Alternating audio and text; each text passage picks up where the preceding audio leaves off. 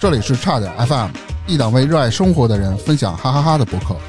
节目每周三零点准时更新，期待你的订阅、点赞、评论、分享。微信搜索“差点儿 FM” 的全拼，加入听友群或投稿给我们。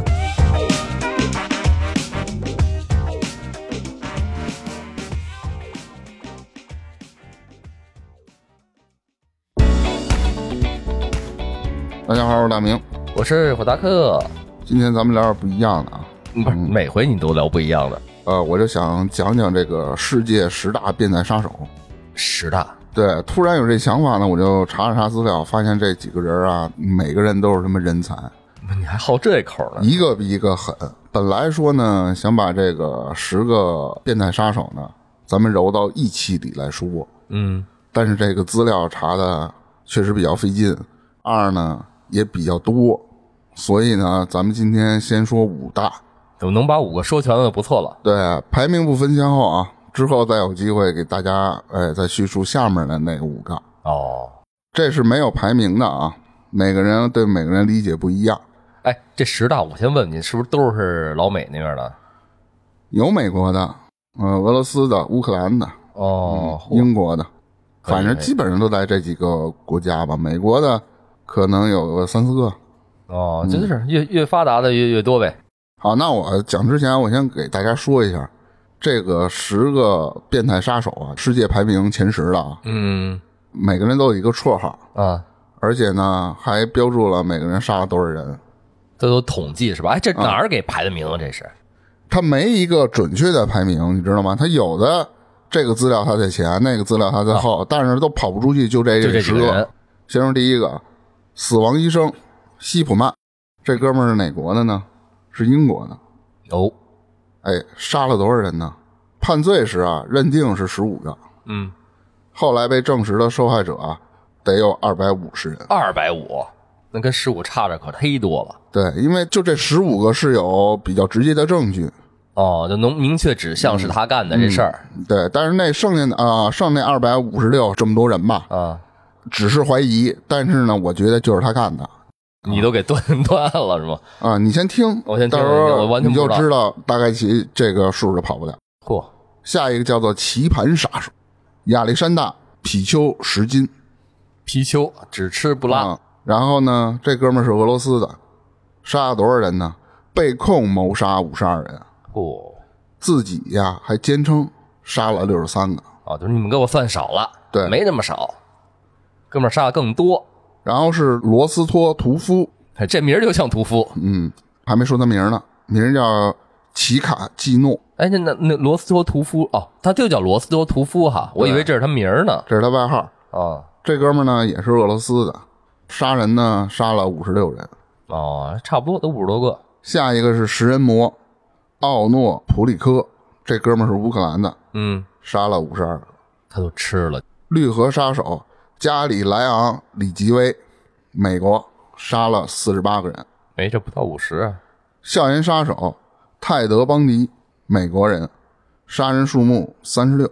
哎，我对这挺感兴趣的。野兽谢尔盖特卡奇，乌克兰，杀人三十六；杀人小丑约翰韦恩加西，美国人，杀人数目三十三。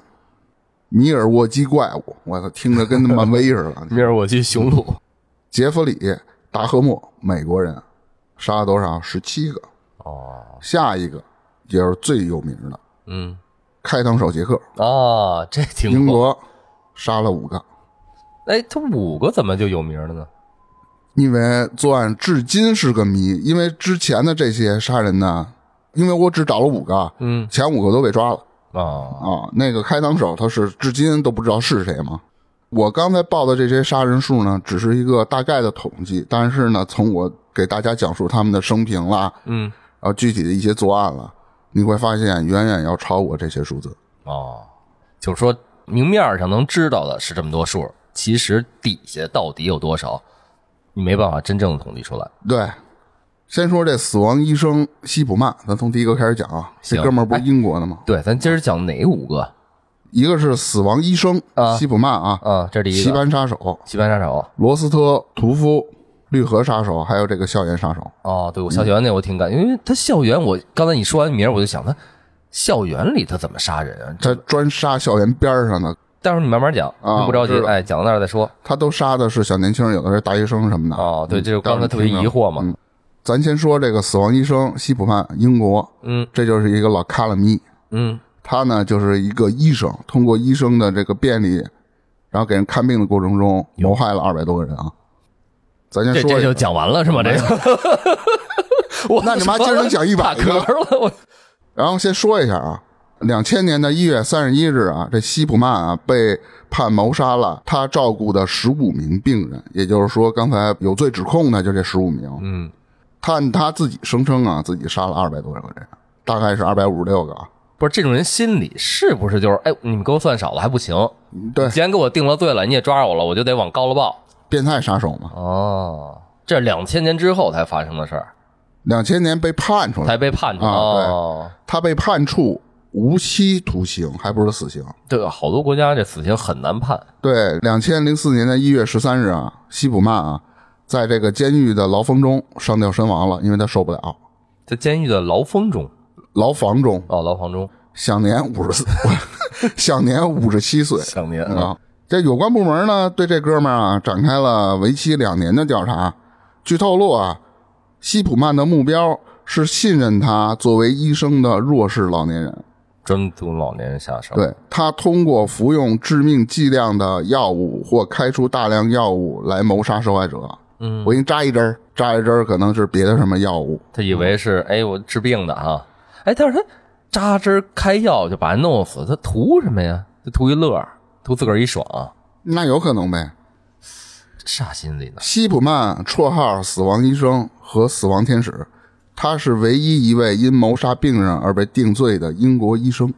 这哥们儿是如何被抓的呢？因为他杀人太多了，我不可能一个一个跟你讲吧啊。，对啊，你不是你上我这儿看病的人不老少，嗯，看完就死，看完就死，那哪成啊？在一九九八年的六月二十四日的一早，这个家庭医生呢，西普曼，哎，出门呢，为一个叫做凯瑟琳的做常规检查。一般他们都不都是上门嘛。然后呢，这个西普曼啊，平时啊，他非常的善于伪装，在外人看来呢，就是一个和蔼可亲且负责的医生。嗯，和凯瑟琳聊了一会儿呢，他便打开了这个小皮包，对诊疗箱，哎，拿出了一支透明的注射器，装满了一整管的吗啡，谎称呢是治病良药，哎，给这凯瑟琳扎了一针儿。那不就嗨了吗？老卡，随后呢，还跟凯瑟琳笑着道别，从容的离开了现场。那肯定的，我我我不能，我炸完你，告诉哎，马上死啊！我看着你啊，给你掐表啊，一二三，咯噔 儿，打完针呢，凯瑟琳啊，本该到镇上的老年活动中心，哎，为一场聚会，她去准备一些食物，嗯，因为国外不都兴这老个吗好这个，对。对，但等到中午，哎，凯瑟琳呢一直没有出现。那食物也没吃着，然后家中电话呢也无人接听，于是呢，他的两位好友就去了他家。进屋后，看到了这位高龄的老人蜷缩在沙发上，穿戴整齐，闭着双眼，神情宁静，就像睡着了。对啊，吗啡确实有镇定的作用。对，这时候西普曼接到电话后，不慌不忙地赶到现场，因为好友肯定给他打电话，啊说老卡不行了，你快点来吧，对还得不慌不忙。你要这么着，应该赶快。正常医生这要接到这种信儿，应该是马上就到了，还不慌不忙的，那肯定有事儿。啊然后迅速地为凯瑟琳做了一下检查，然后他淡定的并遗憾的向两位好友宣告，凯瑟琳嘎了。啊就是死淡了定并遗憾的、这个词儿形容的好。原因呢是死于心脏骤停，并且呢，这老卡拉米嗯啊，在凯瑟琳死亡证明的死因一栏上嗯，写下了高龄，就是岁数大了，哦该死了。寿终正寝。这凯瑟琳的女儿肯定不干呀，她知道了以后，她就想了很久，她也想不明白啊。嗯，就是母亲呢，怎么好端端的就去世了？高龄吗？而且几周前啊，母亲刚来华威郡看过他们，当时啊，这个老太太精神非常好啊，嗯，三人一同外出散步聊天儿然后这老太太体力啊比咱女儿还好。经常锻炼呗。对，尽管啊这凯瑟琳已经八十一岁了，但这位独家高龄的老人呢，身体一直很硬朗，头脑呢也非常清醒，没有什么任何老年痴呆症什么的。啊，机敏健谈，喜欢社交。他每周啊还都要去慈善店做义工，还定期啊为镇上的老人组织午餐会。 啊，就因为这日子没选好，老人都没吃着这午餐，他要准备的东西人都没人摆盘儿，这老头儿不干了，这这这今儿怎么没饭吃啊？是吧？跟他妈人家 有所什以么关才系？哎，不是才报的警吗？才找着他的吗？你要是老太太要平常不爱社交，要是真的是深居简出那种，嗯对那可还没人知道。然后他女儿啊到了这个海德镇，就是他母亲住的这个镇子嘛。嗯凯瑟琳的女儿呢就立马去找了西普曼，聊聊到底咋回事儿啊？嗯你不是给我妈看病吗？你不是她的私人医生吗？结果西普曼啊看到凯瑟琳女儿到来了，嗯，这哥们儿一点儿都不慌。也给他打一针、哎，不慌不忙的拿出了一张死亡证明，哦。指了指死因栏的高龄二字，真诚的建议凯瑟琳的女儿啊，不用尸检了，说这没有意义，只会让你们更加悲伤。而且啊，他还不停的暗示说，凯瑟琳生前已经感到身体不适，她的去世啊没有你们想象的那么突然。然后这凯瑟琳女儿呢，并没有完全相信这个西普曼的话嘛，他老抱着怀疑态度。你说吧，其实这年纪确实不小了，正常理解八十多岁了，对吧？然后你现在好多年轻力壮的，可能六七十岁的也突然就没了。其实按医生说的这一套啊，都是听上去都成立的。比如他建议你不尸检，尸检其实不是特别好的一个对死者这个整体保护有效的一个方法，它会破坏很多东西嘛。嗯对吧？你会看着确实会让家属看着会难受点儿，但是没有他女儿这种不服不忿儿、什么都不信的事儿，哎，他这事儿还暴露不了。这不是提到了吗？这凯瑟琳女儿啊，不是完全相信对这西普曼说的话，但她呢也没有发现什么异常的情况，唉，只能作罢。那一周后呢，她将母亲葬入海德教堂的墓园。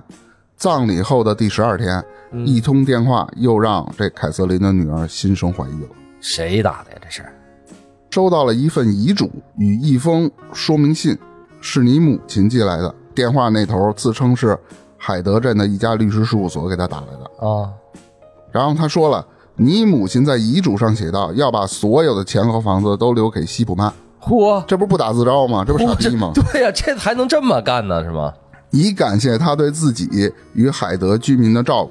凯瑟琳的女儿啊，就握着听筒啊，就是哎，就觉得什么乱七八糟的，我妈好好的，干嘛把遗产给你啊？ 就是啊，听的呢是一头雾水，你不谈钱啊都没事儿，谈上钱、大家都会警惕嘛。而且啊，没有谁比他更清楚。早在这十二年前啊，他母亲就已经立好了遗嘱，嗯，继承人啊就是他的这个自个嗯啊，就是他自个儿，并且啊，母亲所有的法律文件都是他处理的。如果他想要变更遗嘱啊，怎么着也得找我来聊聊吧。对，啊还得通过他去办这事儿呢。两天后呢，这个遗嘱的复印件啊，哎，就寄过来了。然后凯瑟琳的女儿呢，打开这个包裹，仔细查看后断定，遗嘱就是伪造的。嗯，伪造的手段啊，并不高明，文中字迹模糊不清，签名也明显不是出自于母亲，哦，他还认识签名儿，没准就是西普曼自个儿签那的。肯定的呀，这还有谁呀、即便西普曼是假遗嘱中的继承人，但是这个凯瑟琳的女儿呢，也没怎么怀疑他，甚至觉得可能有人在构陷西普曼，啊？脑子不在这儿太好使啊，啊？怎么？找他当替罪羊。一九九八年七月底，警察来到了这个凯瑟琳女儿的家，向她了解情况。凭借敏锐的直觉与多年的经验，警察提出西普曼有谋杀凯瑟琳的嫌疑。还是警察脑子思路正常？然后警员呢就兵分三路啊，开始展开调查。哪三路？一队人我讲呢讲搜查了这个西普曼的诊所，发现了一台便携式打印机。嗯，然后面对一屋子的警察，西普曼淡淡的说：“凯瑟琳生前偶尔借用过，他还主动提出要将打印机移交给警方，说你们查查。老手这他淡定，”另一队警员来到了这个西普曼的家，因为刚开始去的诊所嘛，然后又来到他家。警察发现这个医生的家里啊，脏乱无比，空气中弥漫着刺鼻的味道。在这个车库中啊，还发现了一堆珠宝。啊，在一堆杂乱的病历中，警察还找到了凯瑟琳的那份儿。征得这个凯瑟琳女儿同意后，警方呢决定进行尸检。那第三队人呢进入了这个海德教堂的墓园，凯瑟琳的棺材呢被撬开，嗯，腐烂的遗体呢就被抬上了验尸台。这都过去好多少天了？十二天之后才收到这个电话，这又得过去好长时间了。对，经过鉴定啊，遗嘱与说明信都出自于这台打印机。哦，同时，专家肯定伪造遗嘱的正是西普曼。病例显示啊，凯瑟琳有吸毒后遗症。然而，验尸报告写得很清楚，凯瑟琳遗体中含有致死量的吗啡，但没有任何吸入毒品的迹象。所有线索都指向同一个人，就是这个医生西普曼。哦，那个医生在自个儿的病历报告里写，这个凯瑟琳有吸毒后遗症，对，但人医生在他尸体上是没检测出来的。就这好多就是他，他可能杀人杀惯了，觉得都不会怀疑他，弄得这个假证据可能经不起推销和查，一查就准能查着。对，一般很少有人会怀疑医生去干这些事儿，但是这医生这个有点脑子进水了呀，他这么快就图谋人财产，对，这而是嗯且小镇上的人也都太信任他了，都脑子不是太好使，那值值，可能长期吸大麻吸的。嗯，然后这个真相就浮出水面了，结果震惊了整个小镇。自个儿查呗，都谁谁谁是他收底的病人，对对啊，一个更令人毛骨悚然的想法盘旋在警察的脑海。啊警察都想什么了呢？说这西普曼是不是杀了更多的人，利用这职务之便啊？啊，果然，从四面八方打来的电话啊，就是陆陆续续的都打到警察局了。这些人呢，都回忆说家中的老人去世时的情形，都穿戴整齐，都看似平静。生前最后见到的人呢，也都是这西普基曼。曼，然后遗嘱是不是都有都有遗嘱吗？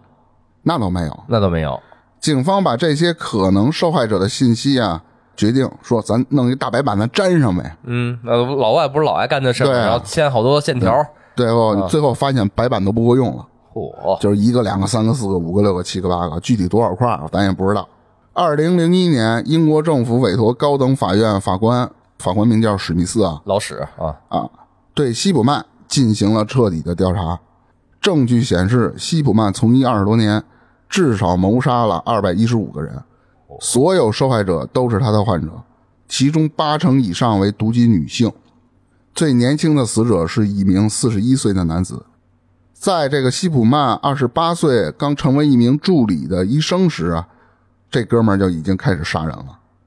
三十一岁入职强尼布鲁克医疗中心后，嗯，他越来越肆无忌惮。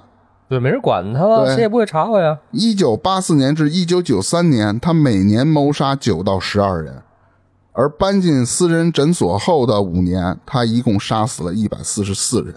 哦你发现了吗？所有这些变态杀人狂啊，无限的杀，嗯，你知道吧？因为国外它有的很多法律，它就是保护这个犯罪者嘛，你必须得有确实的证据，嗯，或者是怎么着的，一直就拿不着证据，他就可以为所欲为。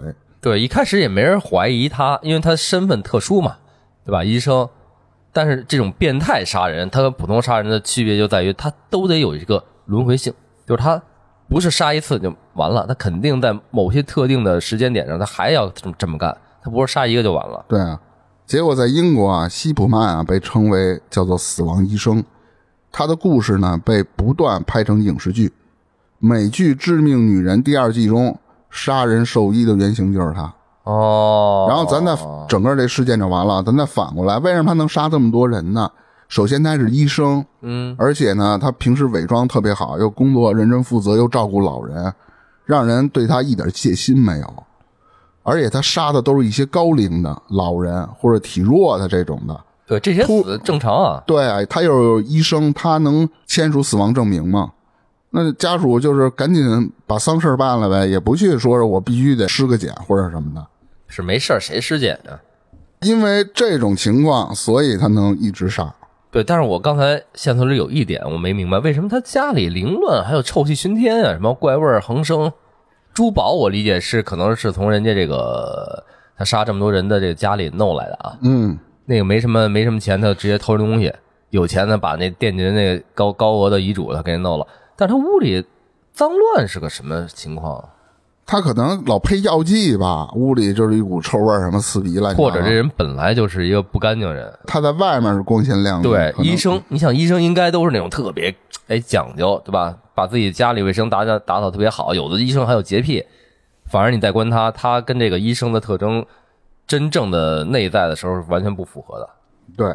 好，这个西普曼咱就说完了，啊，咱说下一个杀手，棋盘杀手，哎，亚历山大·皮丘什金，俄罗斯人。嗯，貔貅是爱吃金子，没错。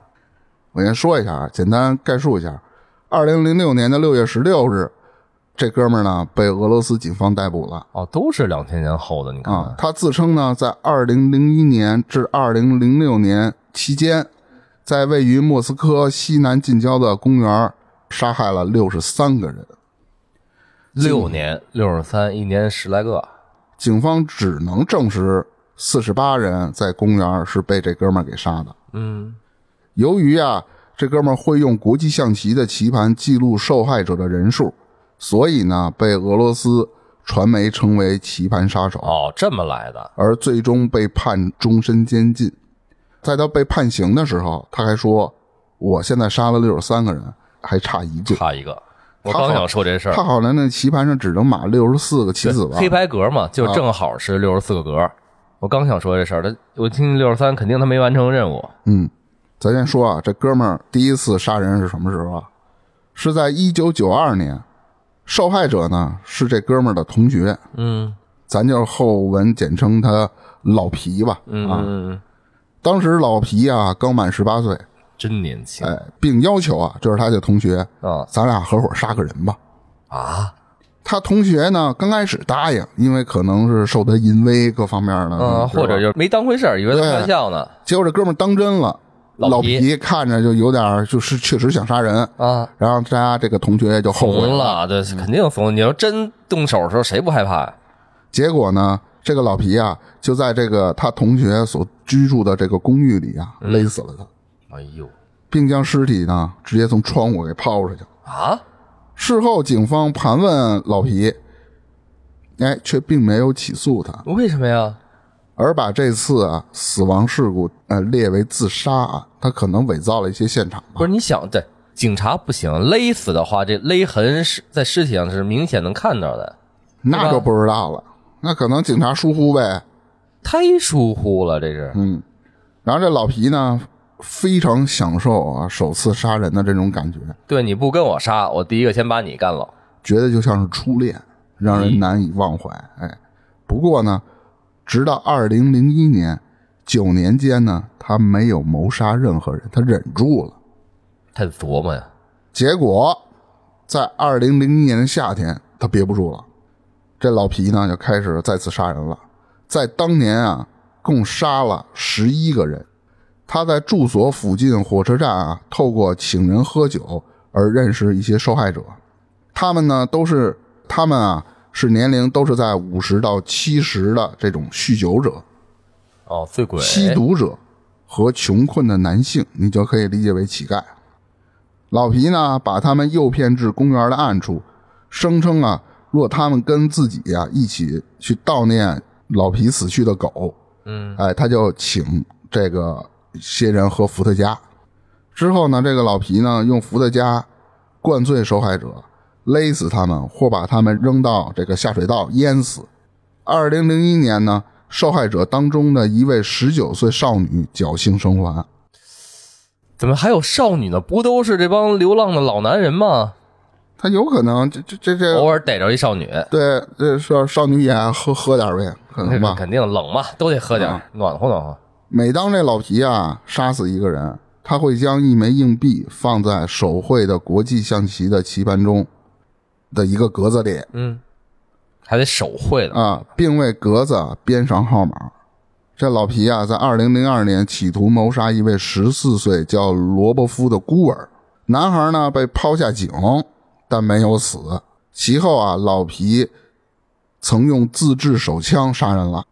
在二零零五年呢，更变本加厉，以铁锤狠击受害者的头部数次，有时甚至会把伏特加这个酒樽啊，就是那个樽儿上面那个，钉在受害者碎裂的头骨内，哦，你肯定受害者死透了，透因为他了之前试过两回手吗？对十九的和十四的，嗯，所以年轻的他的下手下的不太行，然后这杀的人这么多呢，警方也不能闲着。对，啊老死人，哎，在二零零五年的十月十五日啊，俄罗斯警方在公园里发现了一具头部受到重击的男尸。一个月后，他们啊在公园里又发现了一具男尸。哟，截止到二零零六年一月底，总共有六具尸体在同一个公园里，哎同一个公园里被发现。这不换个地儿啊，这是，二零零六年的二月二十号，嗯，当地警方由于收到线报，指出啊，一名跟案件有关系的杀人犯相似的男子经常在公园里出现，于是呢，派出两百名警员啊蹲点儿嚯、搜捕这个凶徒。不是你刚才说那会儿，先发一男尸，然后一个月后，我心想，我操，男尸活了，吓我一跳。不是这哥们儿也有点傻呀，杀人那么老在一个地儿，他一有个手的法，这种你这变态杀手的行为，你琢磨不透对的。他有对他有可能脑子不正常。他可能老在这一个地儿，他就觉得兴奋、性高潮，哎哎哎也有啊有可能有可这能个不太清楚啊。他还敢去，结果还真给他抓着了，那肯定的，这小子挺。但是呢，因为缺乏证据，又把他放了。这还能缺乏证据？只是怀疑啊，哦因也为当时没他也没干，对，也没炸出什么证据来啊。后来啊，这俄罗斯警方啊，再次捕获了一名疑凶。哎，这哥们儿呢是一个有异性装扮癖好的男子。被捕时呢，发现这手袋里呢藏有铁锤。俄罗斯警方呢一度相信啊已经找到了凶手，随后证实了这个有异装癖的这哥们儿啊是无辜的。老皮呢也是因为警方捉错凶手，所以呢，这哥们儿还感到非常失落。嗯，操，这你们你抓不着我，哎，你有那种你看那电视剧里有的这种变态连环杀手，他还给警察写信，拿那种报纸啊什么贴字母贴过去，说谁谁谁，我说哪儿哪儿有尸体，你去找吧，有这么干的。直到二零零六年的四月三十号啊，俄罗斯警方在这个公园呢，总共发现了十二具怀疑被人谋杀的尸体。怎么还怀疑呢？这这是谋 对呀、这被人谋杀，这太明显了，他还怀你疑。嗯有可能自个儿喝多了撞树上，头给撞破了，那谁使也劲不知道撞是吧？？一次不行，撞好几下。因为老皮呢没有留下任何有关自己的痕迹，所以俄罗斯警方呢欠缺线索，难以追查。嗯，负责有关案件的俄罗斯著名司法精神病学的专家呢，指出凶手一定是一个有精神状态不稳定的人。那肯定的。谋杀他人呢是出于强大的侵略性。他推断凶手啊是一名男性，嗯，然后不断谋杀他人，因为呢他在狱中被人强奸，凶手甚至可能是一名啊、想向男性报复的女性。啊，那这事儿不是稍稍微你刚刚念的有点拗口，大概我推一下啊，咱往回推。他首先怀疑这是个男的，因为他有暴力倾向，但是说也有可能是一个在狱中被人强奸过的女性，说要报复对男性，是这结果这老皮呢，在二零零六年六月谋杀了最后一名受害者，死者呢叫莫斯卡约娃，是他任职超级市场的女同事。阿娃对，在二零零六年的六月十三号呢，这莫斯卡约娃的尸体呢，在一个喷泉旁被人发现。俄罗斯警方在他身上发现了一张给儿子的便条，嗯，便条上写有老皮的手提电话号码及赶赴约定地点的公园的地址。哦，以及一张火车票，两者呢成为了这个破案的关键。警察翻查了火车的闭路电视记录，发现呢这莫斯卡约娃在自己被杀害的当晚，与这个老皮呀、哎，俩人一块儿结伴同行。就火车上有监控呗。警察的推断，凶手呢可能就是这老皮。对你这还用推断？原来在公园里就逮着过他，然后因为证据不足给他放了。好，现在又死一个，嗯手法估计也差不了太多，对吧？然后还是他认识的人，俩人还有同样的影像，那肯定是他了。然后在二零零六年的六月十六日啊，警方采取了行动。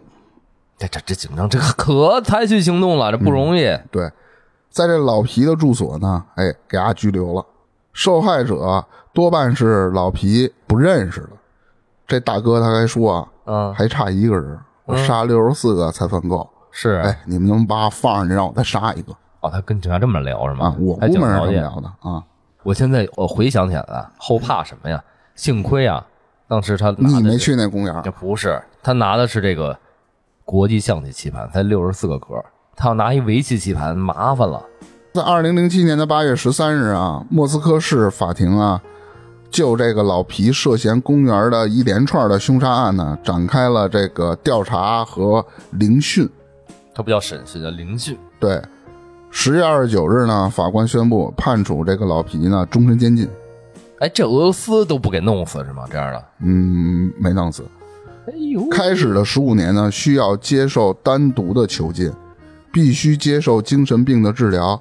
十一月二日，透过律师呢，这个老皮还提起了上诉，要求法官改判二十五年监禁。二零零八年二月十四日，俄罗斯最高法院发言人向外界宣布，法院会考虑老皮的上诉申请，随后呢，决定维持原判，等于说他还是被判了终身监禁。那肯定的，这能放出来吗？所以那会儿，原来小时候看那个外国电影儿，有时候不理解，怎么那么就恐怖的呀？这种邪恶的这种犯罪还能越狱？根本都当时给他枪毙了不就完？那会儿那会儿就觉着应该枪毙，但是看来是各国法律不一样啊，嗯人家对这是不能判死。下一个这个叫罗斯托屠夫，叫齐卡基诺，阿啊诺是前苏联的，嗯，咱们就管他叫老齐吧，行吧？嗯行啊，简称吧。先说一下啊，这哥们儿全名啊叫安德烈·齐卡蒂诺，嗯绰号呢叫罗斯托夫的屠夫，嗯，是前苏联最臭名昭著的连环杀手之一。这是哪年代的事儿？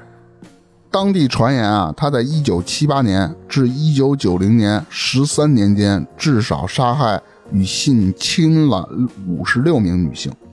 跟众多的连环杀手一样啊，这个老齐啊，在行凶之后会将被害人肢解，这比较狠啊，妈呀！然后随意丢弃，就肢解玩儿，你知道吗哦？找一地儿给给撇了。因他残酷的这个行凶的手段啊，所以呢，又被称为“红色开膛手好多名儿，”。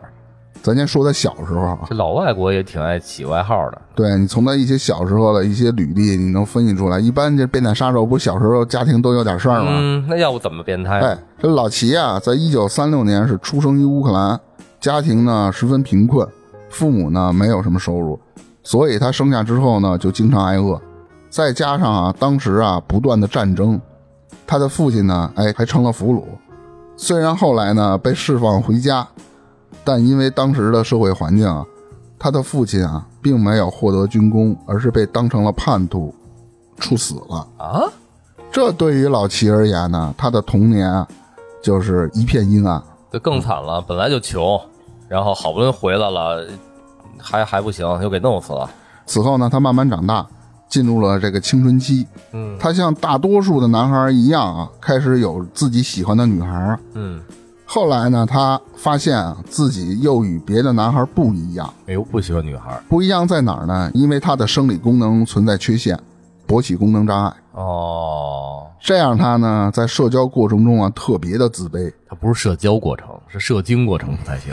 同时呢，对自己啊产生了厌恶。由于这老齐啊，学习也不咋地，不久之后呢，哎，他只能参军。两年后呢，就给退役回家了。在一九六三年呢，他与他妻子结婚了，并且生育了一儿一女。 是他的吗？据报道说啊，他利用手指完成了精子的输入， 牛逼吗？这报道真的详细啊，真是啊，什么报道能爆出这么道的事儿来呀、然后，一九七零年呢，老齐啊，三十四岁，当时呢，他成为了一名老师，并在罗斯托夫大学啊获得学位。我大学的老师，对，此后呢，他定居在这个罗斯托夫。妈哟，这以后呢，他便开始了自己行凶之路。由于受害者均在这个罗斯托夫，所以案件多发后，凶手就被称为罗斯托夫的屠夫。嗯，其实啊，如果这老齐呀、老老实实的从事这老师这份工作啊，挺应好该的呀有一个完美的家庭和生活。，是但他呢， 要不刷人才 呢？但他却喜欢啊，对自己呃所教的这个男学生啊和女学生进行骚扰。俩俩俩都来，你看对刚才是不一样吗？真是并在他们的面前自卫，啊，你就特别奇怪是吧？之后在众多家长的投诉下，哎，他选择了辞职，还是他选择了辞职，这就挺就挺神奇的，你知道吗？我的天！应该学校直接给他开了嘛？不，他先辞职了。哎，这我听说过一什么外国学校，呃，咱不知道俄罗斯或者乌克兰那边怎么着啊？美国有学校，就终生制教授，一辈子不管你犯什么错，他不能开你。就你要是被我聘为这个学校终生制教授之后啊，一辈子有保障了。就算你把学校告了，你把学校捅出多大娄子来，你依旧还是这学校教授。我操，真牛逼！可能是由于当时的这个社会相关制度的不完善啊，这老齐呢，并没有因为自己的不良行为而受到处罚。对，这都不是这这，哎呦喂，这早就被人骂死了，吐沫都给吐死了。此后呢，他进入了一家工厂打工。在一九七八年，哎，这哥们儿开始玩邪的了，杀人了。在一九七八年啊，他绑架并欲侵犯一名女孩，就是想侵犯，嗯但是由于自身生理障碍的缺陷，嗯，哎，他失败了，妈逼，啊对，知道吧？恼怒之下，他杀了这女孩。你说他自己勃起功能障碍，他赖人家，赖人家，然后把人给杀了，你看看。然后将尸体呢丢弃在当地的一条河内，就就就就给抛河抛河里了。哦，哎，你要这么说，我可能想象到他当时为什么骚扰他男学生、女女学生了，就心理就不正常嘛。他这个功能不行的话，他就是想在人面前展示他这东西，那那有可能。对，就让他证明自己你看实行我能不能起来哎、是是吧？他有这种怪异心理，然后这老齐呢，此后啊，在被审讯的时候，他就说啊，因为啊，他在杀害那名女孩的时候，体验到了前所未有的生理冲动与快感。嗯，你知道为什么吗？我行了，嗯就在杀人时候我行了，我我可以控制你们呀、我可以决定你们生死呀、为了寻求这种哎变态的快感呢，所以他决定继续杀人。这位女孩被害后呢，当地警方呢并没有抓捕到真正的凶手，而是抓了一名劳工。在被屈打成招后呢，这名劳工承认杀害了这名女孩。你看，前苏联净干这事儿。然后这老齐呢，之所以臭名昭著，不仅是因为他残害的人数众多，更有肢解尸体的手段习惯，你知道吗？这怎么肢解？啊就是拿刀瞎砍呗，砍剁下来。我看这么这可不是那么好砍的，你剁块肉，你要不说他是屠夫带着骨头呢跑？嗯，一九八一年啊，他再次在一处小树林里继续作案。被害人呢是一名大学的女学生，但是当时呢，她没有携带工具来肢解尸体，所以嗯她用自己的牙。啃，哎在此过程中，她享受着异常的生理高潮与心理的愉悦感，给他们啃下来。咦，我的妈呀，这牙口够好的，而且行凶的地点呢，大多都是在森林当中。这老齐呢，经常隐藏在树林啊、呃里啊，伺机寻找走散的这种单身的女孩儿。然后一起起命案的发生啊，当地警方不得不重视了，早该重视了。这但是却迟迟无法抓到真凶。其实老齐啊，这人很狡猾，利用自己的外表做伪装，故意接近离家出走或是无家可归的流浪人员以及失足女，而且是不分男女。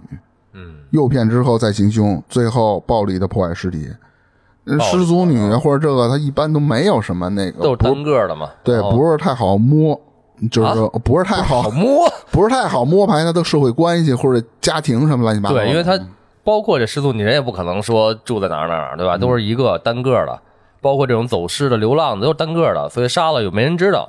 为何他叫红色开膛手啊？因为他暴力的手段呢去残害，导致呢现场一片狼藉，鲜血横流，这碎肉啊乱七八糟的。这解释刚才我说他怎么肢解的，那真是乱剁呀！嗯当地的警察部门呢，在没有抓到真正的凶手后呢，他们通过各种审讯手段，让不同的人顶替了老齐，并接受处罚。凶手一个一个的被处置，但是命案却还是一桩接着一桩。在一九八四年，当局呢开始认真调查，并注意到了真凶老齐，就是就是不作，为嘛。当局真是哎呀，但是当时呢，只是引起了警察的注意，并没有任何证据证明他与这么多的案件有关。在一九八五年，一个名叫克斯托耶夫的人被任命领导调查该起的系列案件。都得靠老托。对，新官上任三把火，嗯而他也寻找到了一些心理学领域的权威人员对该案的凶手的心理进行分析，嗯，就跟现在侧写差不多。哦，此后呢，他拿到了一份六十五页的杀手心理简介，还真没少分析啊。在其中有着这样的一句话，嗯，完美的概括了这个老齐的杀人心理：凶手很可能患有阳痿，嗯，只能通过杀戮来唤醒。这把刀是生殖器的替代品。嗯，就像刚才说的嘛，就当时他在人家那学生面前干那些事儿的时候，其实也是想唤醒他这个所谓的心理能力。嗯，然后心理分析报告虽然全啊，但是警方呢仍然没有抓到他。在接下来的这些日子啊，他依旧不断的呢与受害人接触，引诱他们将他们杀害。一九九零年，老齐呢再次作案时差点被抓，就是那个时候啊，他正在一条铁路边作案，嗯杀害了一名受害人。因为当局已经布置了警力在附近，虽然有便衣警察发现了老齐身上有伤，浑身泥土，有点可疑，但是呢却没有抓捕他。为什这么呀一次是警察离凶手最近的一次。对啊，这又疏忽了。哎，你发现没有？可能见着哥们儿，你干嘛呢？在这儿，哎呦，我我这这喝多了，我走走道儿从山上滚下来了，摔沟里了，这不有伤又有土吗？警察可能嫌烦，就就就就就滚滚滚滚滚，可能就完了呗。有可能，你发现没有？他们俄罗斯这些警察啊，当年这种不是俄罗斯老苏联这些警察，他们对这些案子呀，好多都在眼巴前儿的，他不重视，跟他们的民族特性是不是有关啊？这大线条啊、粗线条这种，他不注意细节，就是有的真的是这种好警察或者是敏锐警察，看这些有疑点的聊两句吧，聊着聊着可能就露馅儿了。然后一周后啊，这被害人的尸体呢，在附近被发现了。虽然这一次警察放过了这个老齐啊，也不是说放过了，你就压根儿就你错过了呗，对。他可能也是当时只看他有伤，他没看见杀人这个东对西，没看尸体。但是随着被害人被发现后呢，他也正式被警察给盯上了，并在一九九零年十一月被捕了。虽然啊，老齐被抓了，但是呢，他深知自己会有什么样的下场，垂死挣扎，死活不认，拒绝承认自己是这个罗斯托夫的屠夫。哦，但是之后呢，随着审判力度的加大，他呀最终没有顶住。那具体怎么审的，那谁也不知道。你还屈打成招都行了，他这对肯定顶不住啊。并在接下来的几天里啊，讲述了自己是如何哎杀害这些人，并一个且一个这的啊都能讲出来是吧？连经过都讲。呃，一共啊供述了五十六起。一九九二年呢，他被正式指控犯有五十三项谋杀罪，其中五十二项被判有罪。一九九四年二月，罗斯托夫的屠夫安德烈·奇卡蒂诺被执行了枪决，他自己供述了五十六起，然后起诉呢，他是五十三起，因为这五十三起是能查得到的啊，嗯，然后五十二项被定罪，可能是有一些证据，那其他的那就不查了。证据不全的啊。对我也不能给你弄，可能是连五十二项这种杀人罪，最最终给你毙了，他怎么着？他死了吗？这个死了呃谁啊？这这老齐啊死了不是被枪毙了吗？哦，下一个就牛逼了啊！下一个这个叫绿河杀手加里莱昂·里吉威是美国的，嗯而且呢，这哥们儿是谁给通过谁给抓到的呢？嗯是通过一个同样是校园杀手的泰德·邦迪给警方提供的线索，给他抓了。杀手搞杀 手，这这什么事儿啊？这是你听着啊，倍儿牛逼！这两个咱分开讲啊。啊，哎，咱们来说这个绿河杀手加里吧，咱就讲他们家里有什么事儿？这个加里啊，堪称是美国历史上杀人最多的连环杀手。破由于最初的五名受害者的遗体呢是在美国西雅图市南郊的绿河附近被发现，哦，所以外界都称为他是绿河杀手。加里呢，在一九八零年到两千年间啊，被确认至少杀死了四十八名受害者，他自己供述的人数达到七十一人，但警方认为至少还有二十名受害者下落不明。反正一算，怎么也得一百来人了。百十来号了啊。先说一下他，啊，这哥们儿呢是在一九四九年二月十八日，在这个犹他州盐湖城出生的。十一岁后呢，与母亲在西雅图太平洋高速公路附近的镇子上长大。这个地方呢属于贫民区，你也知道，这个贫民区那就就就是里面有毒品啦，乱七八糟犯罪枪了。支，啊对，然后一九六九年呢，这时候家里是二十岁，高中毕业之后呢，一直没什么好工作，嗯，就找找不着啊，于是呢就也报名参军了。那时呢，他与第一任妻子啊巴罗斯结婚，婚后不久呢，他被部队派往前线战场。正是从军的经历啊，彻底改变了家里的人生和价值观。美国大兵呢是众所周知的散漫和喜欢享乐，那可在这个从军期间呢，家里多次啊接触了这失足妇女，并且染上了性病。哎呀，染病之后呢，第一任妻子呢就和他离婚了。妈了逼的，你有性病你不告诉我？对，操别回来，别碰老娘，而家里完全不知道悔改啊，只要是口袋里有钱，这哥们儿呢就去嫖这上但瘾了，啊。但因为曾经得过性病，这让他呀对失足女啊有莫名的讨厌，因为失足女让他呃失足的这些女人让他染上的嘛哦，他讨厌，他还去，啊，对。最终呢，催生出了家里这样残酷的怪胎啊。家里对女性的欲望啊特别强烈啊。同时呢，他又是一个非常积极的传教分子，这并不算是精神分裂。往往呢，有着坚定某种信仰的人，不是圣人，他们就是疯子。刚才说了，家里和第一任妻子结婚了嘛，嗯，然后离了。家里和第二任妻子结婚之后呢，依旧欲望强烈，嗯，经常呢还去嫖，并且呢要求妻子在公共场合做一些不雅的事情。这个时期的家里呢，心里就已经变态了，啊但外面依然是个老实人。就咱啊普通人眼里啊，这哥们儿是一个看着面相还算老实的啊，干着一个普通的工作是什么呢？油漆工。哦，一九八五年，家里第三次结婚，这第二怎么离的没说，是吧？没，说。嗯妻子呢叫朱迪斯，嗯，小猪，小朱呢很欣赏家里认真对待工作的样子，嚯，而家里呢也觉得这个小朱啊挺善良、不就刷个油漆吗？温和哎与处理家庭这个家务的能力。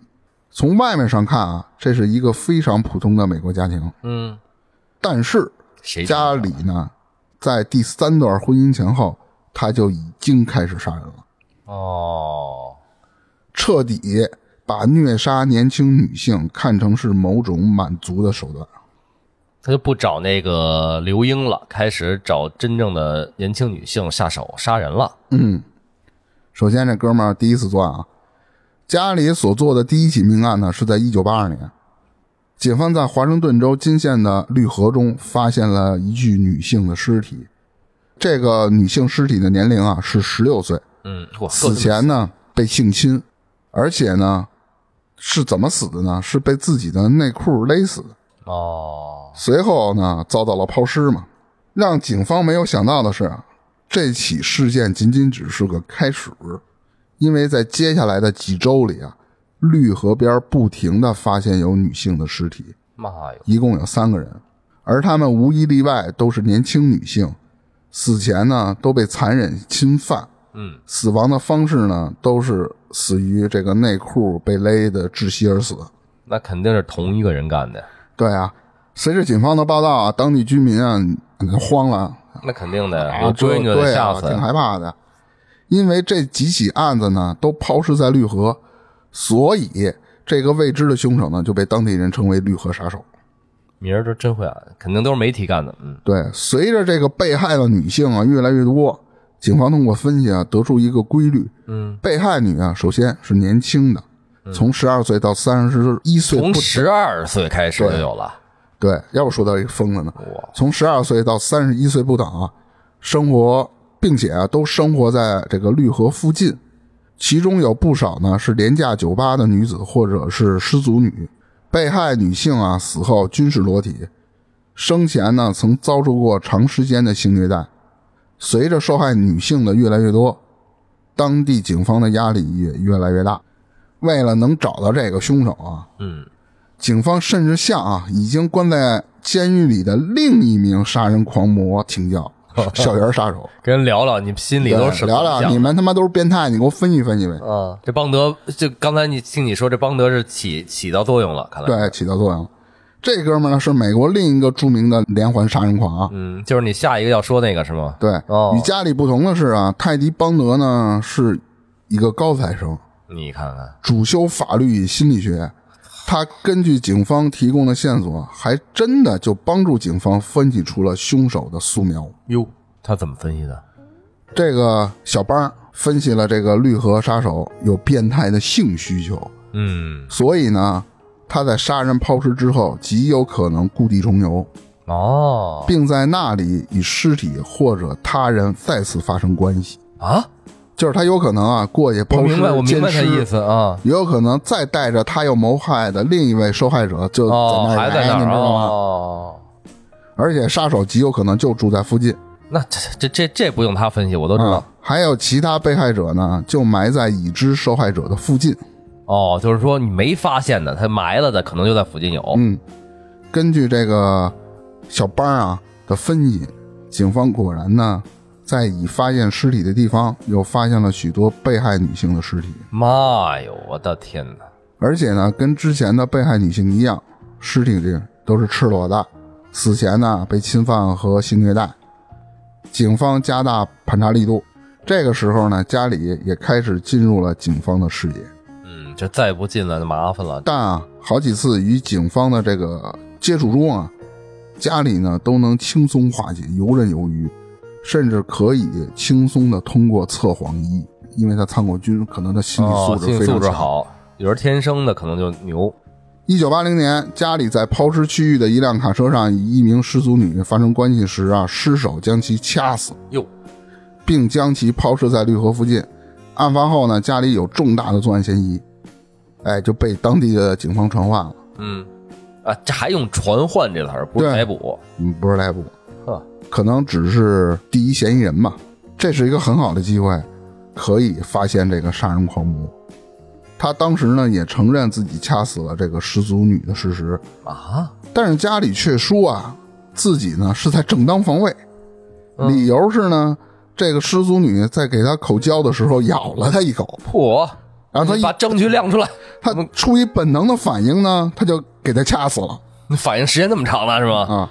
该案因为证据原因就被搁置了，哎被搁置了，牛逼吗？我我还哦都不嗯承认他把这人杀了，就就这么着过去了，没没没事儿了。随着有女性不断遇害啊，越来越多的证据呢开始指向了家里。最终啊，警方通过最先进的 DNA 对比技术，哎，锁定了他。要是没有 DNA，还抓不着呢。哎呦，但是呢，他对自己的罪行呢只字不提。美国司法呢也过于保护罪犯，最终检方妥协，以不判处死刑为交换条件，让家里说出到底他杀了多少个女性。哦，美国有这么这事儿，就能谈条件，你知道吗？对就是你对能比如保护我，不判我死刑，我就告诉你有这事儿，我承认，但是就嗯减刑吧。对，嗯，并如实交代了作案细节，这就是美国有名的变速交易。然后就刚才我说那玩意儿，嗯对，不单单是这种事儿，就比如说我犯一什么什么更大的事儿，我可以把谁谁供出来，然后你可以对我有什么什么保护，不不不给我判什么什么罪，这都可以聊。对，家里啊交代，在长达二十年的时间里啊，他残忍的性侵并虐杀了至少八十名年轻的女性。嗯他甚至当着年幼的儿子的面儿，在卡车上杀害了一名女性，啊，并直言如果儿子意识到他这是在杀人，他也会毫不犹豫地杀掉自己的儿子。哎呦，那小孩儿多大那会儿没说吧？你要是太小，他可能不懂没说对，太小可能不懂。他要他大说了呢，年幼可对能他稍微三四岁年大，你听，他稍微要年大，可能这孩子特别聪明，知道不能说，所以保住自己一条命。但是这孩子心里也肯定得受到刺激。然后，二零零一年呢，家里被捕了。二零零三年的十二月十八日，因为有了变速交易，家里彻底向警方坦白，然后最终呢被判处终身监禁。他的故事还被改编成了电影，叫《绿河杀手》。啊，有这么一电影吗？还真不知道有，没看过。我知道《银翼杀手》，下一个这牛逼了，真的，你下一个是不是那个校园那个？泰德·邦迪。哎，我刚才你说这校园杀手，我就特别好奇嘛，我就对突然间我就对这好奇，没想到他还是一个高材生，还是学心理的，对吧？然后还帮助他把把把这家里这个分析出来了，真的挺牛逼的这人。这泰德·邦迪呀、说实话，这是我找的资料里最全的。嗯，原名叫西奥多·罗伯特·考贝尔，这这嘴皮子这溜，那必须的嗯，是美国一个活跃于1973年到1978年间的连环杀手。在1978年的2月啊，最后一次被捕之前，他曾两度从这个县监狱中越狱成功。哦，这不我还说他一高材生吗？对我刚才还听你说最后被捕之前，我还说什么什么叫最后被捕？哦，感觉越过两回狱呢还。而且被捕后，他完全否认了自己的罪行，直到十多年后才承认自己犯下超过三十起谋杀。不过，真正的被害人数仍是个谜，据估计为二十六到一百人不等。承认了三十起，为什么才二十六呢？这是什么什么什么意思？那就不知道了。嗯，可能他说他有的可能他是他说的，但是找不着证据。一般估计为三十五人。嗯，通常啊，邦迪啊会棒击受害人，而后呢将其勒死。嗯，他还曾有过强奸与恋尸的行为。哎呦，最终呢，他在一九八九年在佛罗里达州因其最后一次谋杀而在电椅上被执行了死刑。这是哪年？刚才你说一九八九，哦，怪不得这之前出了那个家里那事儿嘛，他还有有机会分析。因在狱中协助警方分析了另一起连环杀人案，被影片《沉默的羔羊》设定为人物原型之一。哦想起来了吗？那个老头儿演的那个、哦，我的天哪！邦迪主要的杀人方式有两种啊，一种是入室行凶，一种是呢将被害人骗至自己的车上，带到偏僻处行凶，之后伴有奸尸、肢解及抛尸的行为。这个少年时期的邦迪啊，比较害羞、不自信，而且呢，丫呢还不太合群儿，经常呢受到同学的欺负。但是呢，嘿，他学习呢一直很不错，后来呢，进入了华盛顿大学。在这个上学期间啊，他热衷于这个体育与政治，参与了许多的这种社团活动，而且呢，算是社团中的积极分子啊。尽管如此，但是他呢，仍然不能很好的同周围的人打交道，就有点社恐，可能也自闭啊。他参加这些活动呢，仅仅是为了做而已，就是为了做而做。在大学期间啊，他爱上了家里呢比较富有的女孩儿，这女孩儿叫斯坦芬妮·小芬儿、蔡淑芬。为了满足虚荣心呢，他和这蔡淑芬啊一起去游山玩水，还一起滑雪。啊，当然呢，这一身滑雪的行头呢，这哥们儿呢是盗窃所得，小时候就爱偷。啊嚯，最终呢，富家女呢，这个蔡淑芬儿还是没有看上他，无形的呢就把他给甩了。自己受刺激了。哎，对，这对他的打击呢是非常巨大的啊。经过一段时间的恢复啊，他在一次共和党会议期间，他与这蔡淑芬儿又相遇了。哦，又见着了，旧情复燃了吗？这时的邦迪呢，那显得是积极向上，而且事业顺利，就高大上起来了啊。啊，都把那个当时阴霾都甩开了，我我我就行了。于是呢，在与这个蔡淑芬儿交往的同时啊，嗯，邦迪呢就跟这个蔡淑芬儿也打得火热。哦，等于又俩人又腻过一块儿了。对，俩人的关系呢迅速的发展，你看看，哎，就当这个蔡淑芬呢想向邦迪要求结婚的时候，哎，他哎开始不行了。对，压弯修饰，你看看，你最甩后我，我也得甩你一回。对，最后啊，邦迪丢给蔡淑芬一句话：嗯，我只是想证明自己可以得到你。你看看，这就心里就不正正常了。一九七四年的一月四日呢，有一个叫小丽的幸免遇难，嗯么啊案发地点呢就是在华盛顿大学区的合租宿舍啊，这会儿就开始杀人了啊！哦，这小丽呢被发现时啊，遍体鳞伤。最触目惊心的是啊，一根床桩呢被拆下来，塞进了这个小丽的下体，妈呀，真狠啊！推测呢是夜间撬窗的入室作案。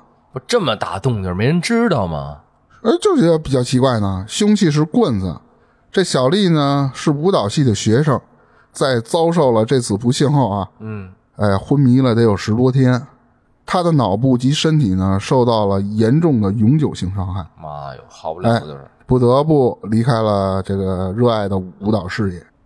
一九七四年一月三十一日，小海嗯十九岁，华盛顿大学心理专业的学生，凶器呢推定为棍子，还是棍子啊？小海也受害了。对，智力不明，有可能呢是铁棍。报案人声称啊，发现这个小海已经不在屋子里，床已经被重新整理过，但是显然不是小海自己做的。床单和一个枕头上呢发现了血迹，在这个壁柜里呢发现了带血的睡衣，另外床垫和一个枕头和一件外衣都不见了。哇，这么详细，推测呢是凶手用棍子撬开了门，然后对这个小海进行殴打，最后给他换上外衣，并且用床单包裹好，将现场重新整理后离开。这尸体他还带走了。对，哎，你就知道这人原来有句话嘛，叫“死沉死沉”的，就人在失去意识，咱别说死亡，失去意识的时候、特别沉。对，是的。他怎么一个人能干这种事儿呢？这不是一般人能干到的。对，一九七四年三月十二日，唐纳十九岁，案发地点呢在华盛顿奥林匹亚地区。这个唐纳呢是在离开宿舍去爵士音乐会的途中被诱拐。嚯、一九七四年四月十七日，您这孙子一个月干一个一起案件啊。苏三，苏三起解对，其实叫苏珊，啊，苏三十八岁，哎，在华盛顿大学艾伦中心的这个地区失踪了。据说呢，是去看德语电影。后来有两名大学生作证说，分别在案发地当晚及三天前，都在校园里遇到了一个男人，嗯，手臂上打着绷带，要求年轻的女子啊，帮忙是吧？，对就说我胳膊不方便，你帮个忙吧，帮我帮个书吧。对，这个邦迪特别喜欢当时的一个乐队，叫做甲壳虫。哦，Beatles，一九七四年五月六日啊，卡瑟琳小卡二十二岁，俄勒冈州立大学，外出散步，哎，使失踪了。一九七四年五月二十五日，也有资料称呢，这个时间是六月一日啊。嗯嗯，布兰达·鲍尔小布，二十二岁，案发地点呢也是华盛顿。有人发现呢，他与一名陌生的男人一同从西雅图火焰酒吧出来后失失踪了踪了，找不着人了，哦，这一桩一桩，一件一件，这个事儿都连着特别紧特别紧。啊，都是这个十九岁到二十多岁小姑娘，嗯，莫名就失踪了，要不就是被人敲死了，对但是敲死这尸体还没有是吧？，对，哎，没没发现。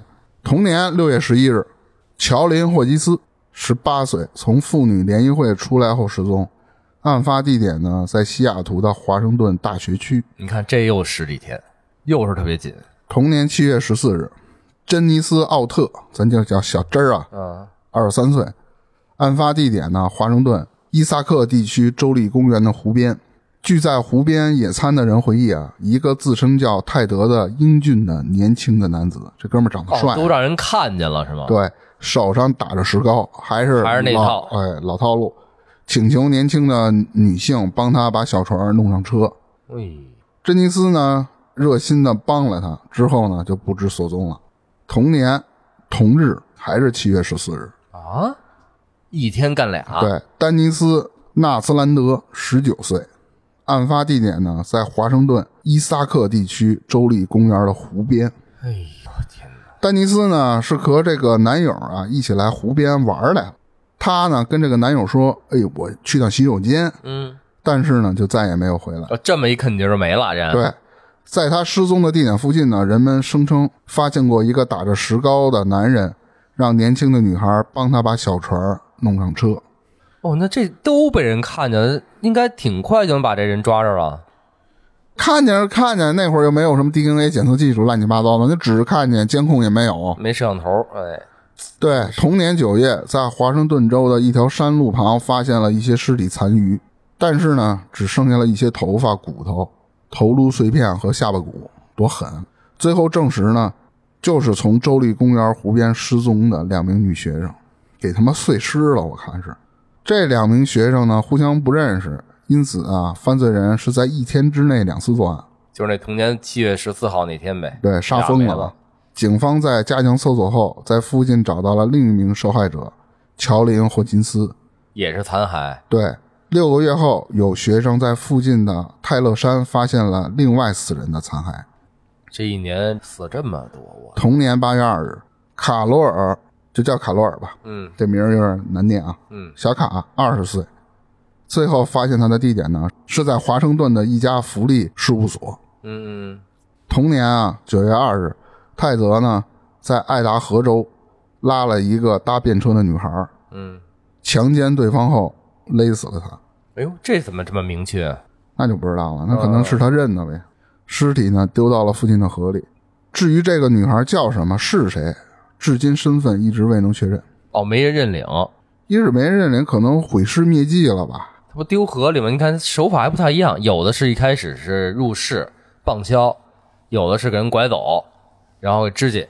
这个就是搭便车的时候给人掐死，直接扔了，得有可能是一流浪女或者失足女，有可不能好是。不好说。嗯同年的十月二日，南希十六岁，在犹他州的赫拉德失踪。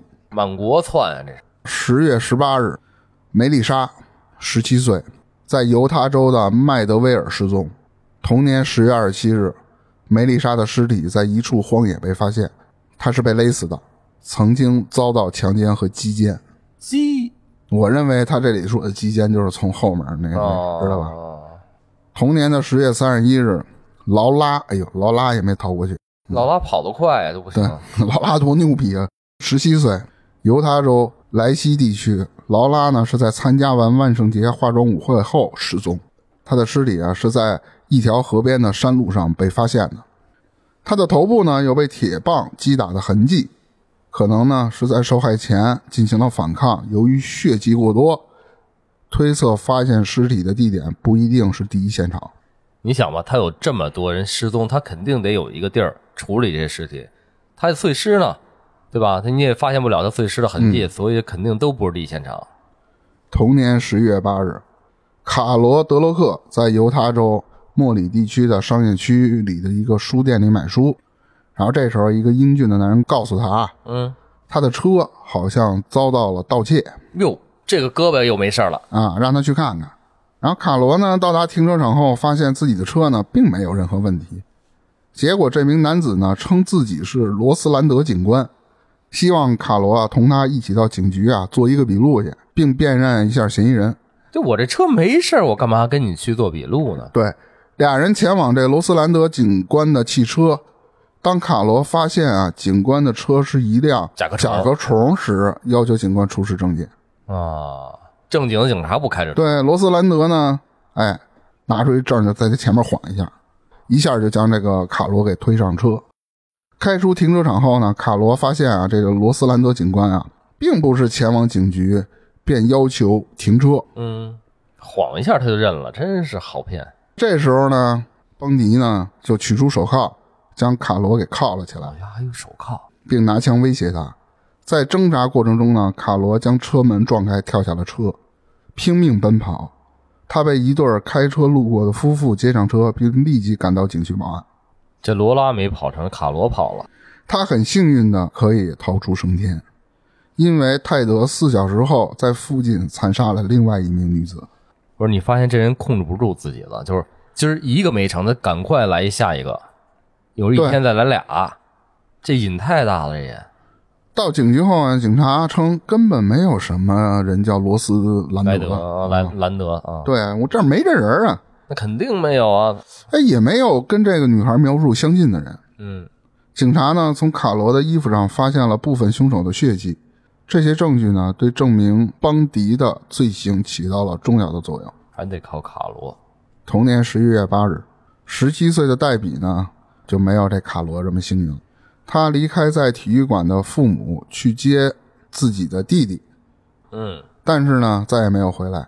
警察接受报案后啊，在体育馆的停车场发现了一把手铐钥匙，用这把钥匙呢，可以轻而易举的把曾戴在卡罗手上的手铐打开，哦，证明是同一个人啊这。卡罗戴手铐跑的，嗯在所有案件中呢，证据几乎都被凶手刻意消除了。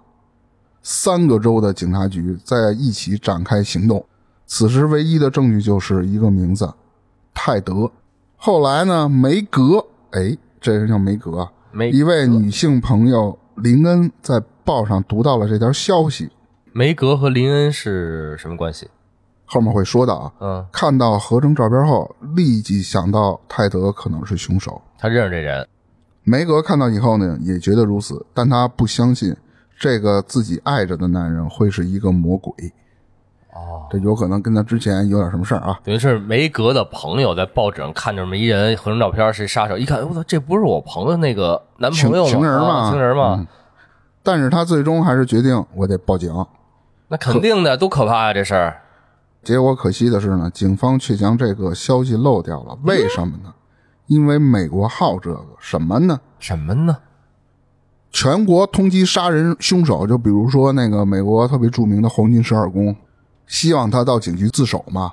然后天天都有人冒充是十二宫杀手，我是我是我是，闲的呀，因为很多人打电话说自己都知道谁是泰德，所有的消息铺天盖地，啊，警察得一条一条过吧，就几年后再过到泰德那一条，哦，因为胡说八道的人太多。不是，都是打电话，我我是这杀手，或者这个我举报，我我我认识什么什么，有可能特别像，你们查查。有一条的一条嗯可能查是真是神经病捣乱，那有的可能是呢记性不好，他真想帮忙，但是帮倒忙，你懂哦吗？你发现美国人老爱干这事儿，有个什么杀手啊，自个儿老往上冲。同年的十二月八日的晚上啊，吉恩正在高中剧院后台啊排戏，这时啊，一英俊的男人过来让他帮忙确认一下车。又真像甲壳对虫，吉恩很忙啊，就回绝了他。而黛比·肯特在那天晚上和父母去看戏，提前离开了啊，嗯去保龄馆接他的哥哥，但是呢，他连车门都没有碰到就失踪了。一个月后，有人说看见他和一个男人在驾车的现场出现过。十月二十八日这天晚上，这哥们儿失手了，他又立马又弄了一个，来年了啊！一九七五年一月十二日，卡伦二十三岁，在回到旅馆的途中失踪。嗯，一个多月后，在离这家旅馆不远的一条小路边儿，清洁工发现了卡伦的尸体。啊，一个多，你发现他有可能都不是现场杀，他都是带走了。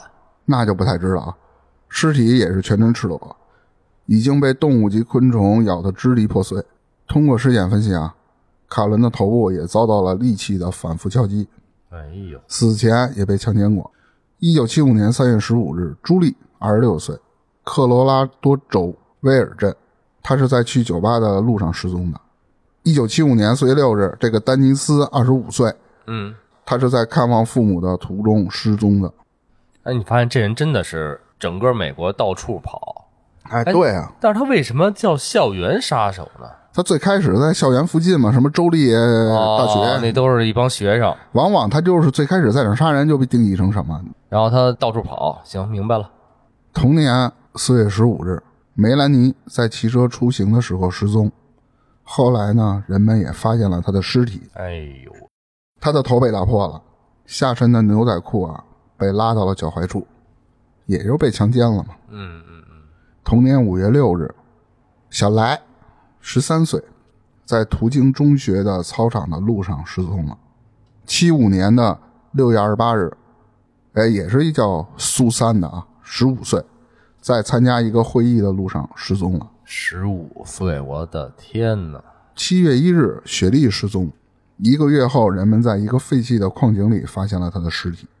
这废弃矿井，这人都能发现，妈真是哪儿都能看见。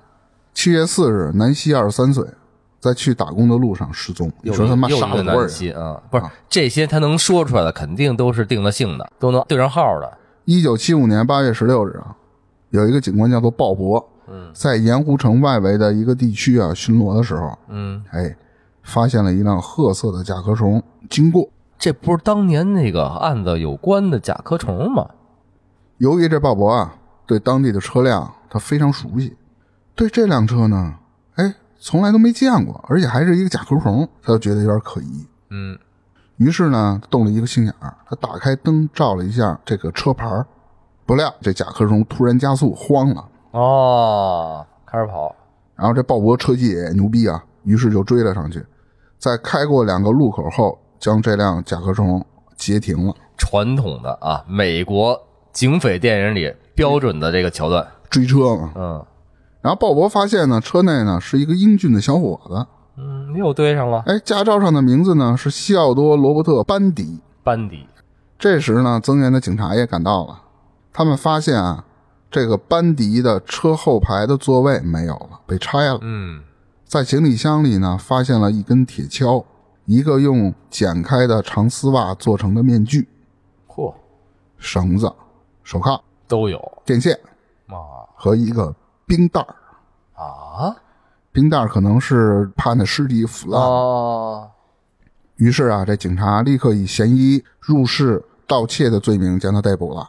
我操，这先先安一个吧，你给我铁什棍么、入室盗窃，这哪儿挨哪儿啊？那绳子、手铐什么乱七八糟的，肯定先给他抓起来呗。是找一理由，对，在调查的时候呢，这个班迪的手铐呢引起了警察的注意。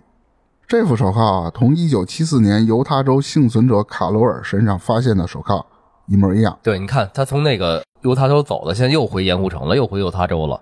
所以说，犹他州警方对那些事儿他有印象啊，还是同样的甲壳虫，还是出现手铐，他肯定能往一个人上安了。对，警察都贼着他呢，那么多年了，妈那心里的火压着，他妈抓不着你是吧？对，你是你要在别的州、别的郡之类的办这事儿，人可能还不知道这事儿。他回盐湖城了，那就又是自投罗网了，等于那么这警察呢，又试了试拿那钥匙呢，当年那个、啊那个停车场捡那把钥匙，在案发现场找到的那把钥匙呢，对他哎，打开了这个手铐，对，试试这个人身上这个这车上发现这手铐，哎，嗯发现也能打开，同这个当时这个卡罗尔所说的一样啊，班迪也有着一辆甲壳虫汽车，嗯，还是那色儿、哎，这都对上了啊。都对上了。从车中呢发现的撬棍，使警方认为这不仅仅是简单的入室行窃，嗯，肯定不是。然后警方就开始怀疑啊，班迪与一系列的杀人案有关。一九七五年的十月二日，查着他。卡罗尔呢到犹他州警察局认人来了。哦，当卡罗尔准确的从七个人中说出并识别出班迪的时候，警察们知道这回啊逮着一条大鱼。尽管越来越多的证据对这个泰德不利，嗯，他却仍然声称自己是清白的，死活不认。由于证据不足啊，法庭呢只审理了卡罗的案件。啊，这还 证据不足，我的天！你要有几个事儿都是这个帅哥、甲壳虫，是吧？然后包括那个瘸胳膊的时候，都都是都一样啊。那您也只是推测呀。办案还是要讲证据。然后泰德呢，先被起诉呢嗯偷盗工具，而又被起诉呢绑架未遂，因为他想绑架卡罗嘛。嗯，对，然后，一九七六年的二月二十三日啊，开庭审理了泰德嫌疑绑架卡罗的这个案子。嗯，在庭审的过程中呢，这个泰德，哎，怎么叫泰德了？怎么叫泰德？咱还说过去，嗯邦迪。就是你刚才说那班底，其实应该也是音译不一样的。对对对，嗯邦迪呢始终称自己从未见过卡罗，就胡说八道。对啊，睁眼说瞎话，哎，就是就嚷嚷自己啊无辜的，你那不能这样是吧？这是谁又不认识？那怎么就很巧了，一眼就认出你来了？对，即便呢，当卡罗在庭上指认出这个罗斯兰德警官就是坐在被告席上的邦迪时啊，嗯，这孙子啊还一脸轻松，他认为警方的证据不足，不足以定他的罪。嗯，但是其后的发展呢，超出了这个邦迪的预料。卡罗报警时的证词，泰德车上的可疑物品，嗯，手铐以及卡罗衣服上的血迹，都证明了邦迪就是凶手。然后，一九九六年的六月三十日呢，法庭宣布绑架罪成立，那肯定的。判处邦迪十五年监禁，可以申请假释。啊，这会儿是不是还没把他和前面那些案子都联系在一块儿？，对，服刑地点呢是犹他州的州立监狱。嗯为什么说这哥们儿牛逼呢？嗯，我不之前提到了吗？他两高次智越商狱。嗯啊，两次越狱，那第一次越狱呢？根据啊这个州法律的规定呢，邦迪呢依法可以使用法院的这个图书馆，而且呢，因为要查阅书籍呢，警察并没有给他戴上手铐和脚镣，其实就是警察的疏忽。嗯，哦，他是从监狱跑法院去看书去了，嗯邦迪呢就开始哎琢磨自己的逃跑计划。一边看书一边琢磨，由于他没有戴脚镣，也没有戴手铐，找了一个守卫松懈的机会呢，从二楼的窗户跳了出去。虽然落地时扭伤了脚，由于没有带任何的警械，啊，估计也没穿号服啊，这哥们儿就可以像普通人一样啊，行动而不会被人注意到。嗯，哎，确实是美国不是进了监狱就给套那个橘黄色的衣服吗？嗯特别明显啊！那谁知道？那那会儿他就没给他穿呗。啊出来看书，为了尊严给他换身便服。然后呢，这个邦迪呢跑进了这个镇子附近的一个山区，在山中呢找了一间没人住的小屋，哎，住了几天，猫起来了，但是呢一直没能离开这个镇，因为呢警察很快就发现了邦迪逃跑了。那废话，我我带一犯人出来了，看书来了，回头就没人了，对那肯定得发现呀、警察呢发动了一百五十人去搜索啊，哎，还配备了警犬，在这条路上的各个关键节点啊都设置了这个检查站。按说有警犬，闻着味儿应该能好找啊。一九七七年的六月十三日啊，邦迪饥寒交迫，这哥们儿偷了一辆车远逃，他有偷窃这个能力啊。但是车主啊很快发现自己车被盗了，于是呢报警，哎，这下目标就大了。警察呢很快就抓住了这个邦迪，他的第一次越狱就这样结束了。这看着不太高智商，这个。下一个牛逼， 嗯，由于这个逃跑事件呢，泰德被关押在了格兰伍德待审监狱。等于这监狱级别可能更高点了。对，案子没完，邦迪啊嗯，还是可以去图书馆呢查阅材料。又看书去了，那警察这次惊了呀，给他戴上手铐、脚啊镣。跑一回嗯好，还想再来。即使这样，这邦迪呢还是没有停止哎琢磨他这个逃跑的计划。那事后证明呢，这次逃跑是非常成功的，您给讲讲这怎么回事儿？准备的时间也是比较充分。我我想不到啊，这哥们儿准备了七个月，他呀先是进行了减肥的运动，七个月的时间减去了将近五十磅的体重。事后啊，据这个邦迪供述，他从一个狱友那里得到了一个锯条，他发现监狱的隔层呢可以四通八达，便打算使自己瘦下来，从这个里头钻过去逃跑。就是类似于电影里那通风道呗，是吧？从那儿钻进去，然后到处跑。结果他的这个行为呢，有犯人啊向狱警告发了，那狱警可能也是说你觉得盯上他，嗯嗯嗯。但是不知何故呢，狱警呢没把这当回事儿。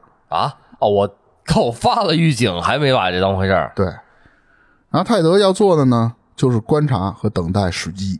在一九九七年的十二月二十三日，卡伦谋杀案的主审法官决定啊，案件将于一九七八年一月九日依法移送到科罗拉多审判，就是另一个案子来了。嗯，这时候邦迪觉得是时候该行动了。不跑就死了。一九七七年的十二月三十日，元旦即将来临。他趁着这个元旦呢，警察松懈，先是把书和一些杂物放在毯子下，伪装成自己在睡觉，偷偷钻进了事先打通的天花板的这个隔层。通过隔层呢，趁人不备，进入了警员的休息室，哦，换上了警员的衣服。哦，休息室没人。其实应该说是狱警啊，嗯，一样。大大方方的走出了这个地方的正门儿。哎呦喂，这不是没人认识吗？这我没有这人啊，我这屋里。，对，直到第二天，狱警才发现，我操，怎么又跑了？第二天中午，这次呢，他跑到了芝加哥，目的地是佛罗里达。逃出监狱的这个邦迪呢，来到了佛罗里达。哎，这孙子又开始疯狂作案。他从盐湖城先跑芝加哥，从芝加哥又跑佛罗里达，嗯，哇，这跨越了整个的美国啊！然后在一九七八年的二月十五号，他再度被捕。这怎么逮着了呀？他不是跑出去了吗？开始作案了又。嗯，一九七八年一月十四日，丽莎二十岁，玛格丽特二十一岁，凯瑞幸存，凯西幸存，同时要杀四个人，有两个存哎活。案发地点呢，又回到了佛罗里达州立大学的学生宿舍。目击者发现呢，一个身穿黑衣、头戴针织帽子的男子扛着东西从宿舍快速离开。在报告射监的途中呢，看到了凯瑞从自己的这个宿舍走了出来，头部呢全是鲜血，步履蹒跚。一看，我操，完了，出事儿了！嗯，与凯瑞同屋的凯西呢，处于昏迷状态，头部呢也全是鲜血。另外两个宿舍中的丽莎呢和玛格丽特确认已经死亡。哦，还不是在一个屋里干的。其中丽莎呢是被勒死的，头部呢也曾遭受过棍棒的击打，她生前也被强奸，啊在她的胸部和臀部发现有被撕咬的痕迹，妈就呀，疯了这人，你知道吗？那其实有点大病。你发现他有点饥不择食似的，就是我我我逃出来，我立马还得犯案。我犯案这回还不是悄摸声的，这找一人多的宿舍好连着杀。对，然后在胸部留下了明显的牙齿痕迹，在屋子里发现了一个塑料喷发水瓶儿，经过鉴定，发现犯罪人曾经用这个瓶子对丽莎进行了猥亵。哦，明白了。我刚说这瓶子干嘛的？然后玛格丽特呢，同样也是头部遭受了重击，颅骨粉碎，部分脑组织外溢，妈呀，这完了！给脑浆子翘出来了。嗯是用的呢也是她的内裤，但是死因她是被勒死的，先勒死了再凿，你懂吧？哦可能先凿晕了再勒，然后接着凿，你知道吧？嚯，不是那这可忒残忍了，死还都得给人脑袋敲碎了，不让你有活的机会。从两处被害人死亡的情况看啊，都没有挣扎的痕迹。睡梦中给敲晕了，然后强奸、行凶，乱七八糟，最后再给他弄死。所以别人不知道嘛，一开始这俩，然后到那俩屋没没干成，那俩屋可能没睡着，是吧？进去之后暴露了，然后，一九七八年的一月十五日呢，凯瑞尔幸存。凌晨四点左右呢，邻居听到凯瑞尔房中有敲击声，嗯，然后警局报警后呢，警察迅速赶到，凯瑞尔的头部呢也受到了重击，全身赤裸，但是侥幸呢还活着。在现场啊，警察发现了一个用丝袜做成的面具，这个面具呢同这个邦迪第一次被捕时在车中搜出的面具一模一样。然后这个邦迪呢，一个晚上袭击了五名少女，做成了两死三重伤，警方通过多种方法来寻找凶手，例如啊，什么血型比对、精子检验、指纹痕迹检验，但是呢，都一无所获。啊，那咬痕得得有得有用啊。哦那谁知道啊？他一九七八年那会儿，谁知道？啊美国人注意这个齿痕这种留存或比对，一般你入过监狱，按说都会留这牙牙印儿啊、手印儿啊，什么都应该留下来。但是佛罗里达的警方呢，此时并不十分清楚这个泰德·邦迪，因此呢，也没有怀疑他。在一九七八年的二月九日，金伯利的朋友看到了十二岁的金伯利上了一个陌生人的车后失踪。八周后，人们在苏丹尼地区的一个州立公园里发现了他的尸体，尸体已经高度腐烂，尸检发现生前被强奸。十二岁，哎，在弃尸地点附近呢，警察发现一辆被遗弃的小货车，经调查发现已经有失主报案，等于说他又偷了一辆车去干这些事那儿。肯定的，他跑到这个佛罗里达的嘛，他那小甲壳虫也开不了了，肯定到处偷呗。就在金伯利哎失踪几天后啊，十四岁大的这个莱斯利啊搭乘了一个陌生人的车，嗯，但是很快呢，这个莱斯利的哥哥就发现了，过来了，就带走了这个莱斯利，把莱斯利带走了啊。抄下了车辆的号码，就是你谁呀？什么车你就让乱上，对吧？肯定给你带走。他们的父亲呢，詹姆斯警长，嘿，哎，这这这这正好撞枪口上了。可不是哎，发现车牌属于兰德尔，但是兰德尔呢说车牌已经丢了。随后，兄妹俩在警察局里认出了邦迪的照片，但是邦迪呢却很快扔了这辆车，换了一辆车，开到了彭萨科拉。但是呢，佛罗里达的巡警戴维里看到一部陌生的车开过，便记下了车牌。经过警察局查询啊，发现是一辆失窃的车辆，便开始追捕。一开始，邦迪啊还在加速逃跑，但是呢，最后他停下来了。不跑了，跑不动了。李警官呢让他从车上下来，但是就在戴手铐的时候，突然呢与这个戴维里就都都打起来了，嗯，开始正嘛了。并挣脱了束缚，然后逃跑了。这时呢，警察用、哦这都能跑了是吗？对，这时呢，警察拿配枪当一枪给他击倒了。我操，这就是往哪儿跑去？你就在警官将他拉起来的时候呢，这个邦迪啊就又要干嘛呢？要抢警察手里的枪。可以这人最终呢，没有成功，还是被警察制服了，然后并这个送到警察局。就这样，邦迪终于又回到了属于他的地方。第三次进哎去了，对，虽然这个邦迪啊做了无数，但是对邦迪的审判却是漫长的。根据佛罗里达州的法律，每一起案件都需要进行独立的审判。啊，今儿开庭是一个案子，明儿开庭又是一个案子，知道那吧？这好几十个，那不止，我觉得。对，你想吧，他一年就杀多少个呢？嗯这这审得过来吗？这于是，泰德在佛罗里达所做的案子要进行分别的审理。这什么法律啊？这是这邦迪呢，坚信自己啊可以获得诉讼的胜利，但是呢，两个证据使他非常的被动，一个是在案发现场的目击证人的证言，太多了。这个证人是与被害人住在同一所宿舍楼里，名字叫尼特。在法庭上呢，他毫不犹豫地指出，坐在被告席上的邦迪就是当夜他看到的从宿舍走出去的那个男子。就是扛着东西快速逃跑那个。这哥们儿提起了三次上诉，结果都是维持原判，一共被宣判了三次死刑，被害人数一共是二十八名，但是许多人都相信这个数远远不止这些。肯定不止。美国的民间说法认为啊，被害人数超过了一百人。你想他一晚上他就弄了五个，他能踏踏实实了吗？而且这个数目呢，可能邦迪自己他都不知道。肯定的，这杀差疯了太多了，这终于说完了啊，这是五个变态杀手，这乱七八世糟界就说的完了五五大啊。咱们今天也就先聊到这儿吧。啊十大之五，对我这嗓子都废了。这个校园杀手是比较有名的啊，嗯，搜的资料也是比较全的。是。这听友听的时候啊，可能会有点吞进去。每次大明老师这嗓子现在真是不给力，讲一段这咳嗽一声，讲一段这咳嗽一声。可能后期我们都会剪掉这些东西啊，但是可能有点连贯性差一点。其实啊，说的话，这五个人呢都能搜索到很全很全的。嗯，确实，但是你要这么讲起来就太细碎了。对啊，我不可能拆成十期去讲，而且我们主要也不是去讲这些案件。对案件的这么一个台嘛。哎呦，真有这么好的事儿！如果特别详细资料，咱可以试试，慢嗯，慢搞一搞这个，好好先保护保护嗓子。下次咱们继续把那后面五个弄弄一弄，搞一搞。对对，后面五个咱好好说说啊。行，那今天咱们就聊到这儿，拜拜。拜拜。